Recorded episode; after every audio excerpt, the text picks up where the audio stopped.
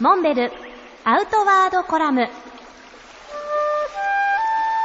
モンベルの辰野勇です。今週も豪華客船アスカ2でバンクーバーからアラスカまでの船旅のお話をします。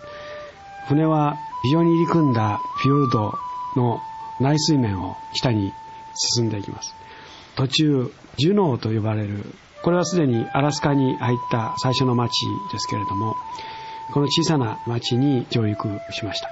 ジュノーという町はもともとゴールドラッシュの時代に多くの一攫千金を夢見た山師が金山を目指して大勢集まってきた。そんな町で栄えたわけですけれども今は観光地としてレストランや土産物屋さんそしてホテルなどが立ち並ぶ結構賑わった感じのいい街でした。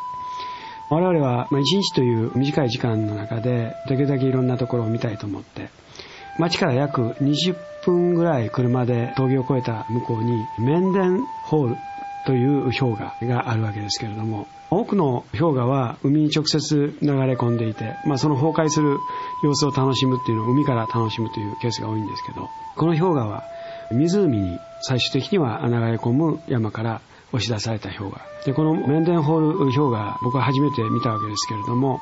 地元の方々の話によれば地球温暖化の影響でしょうか。ここ2 3 0年の間にみるみる小さくなってきていると。いうことらしいです。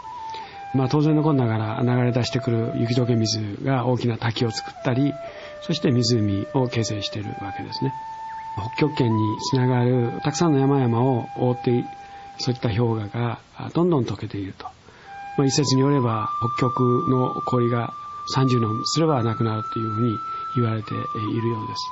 これが本当に温暖化のせいなのかもしくは長い目で見た大きな意味での地球気象のサイクルなのかこれはいろんな学者の皆さんの議論の的になっているところではあると思います。一つ言えることは確かにここ2 30年の間に進んでいるこの氷河の抗体、どんどん温暖化していることは間違いないわけですけども、100年、200年という単位で見ても、確かに地球全体の氷がどんどん溶けていっている。これは否めない事実だというふうに思いました。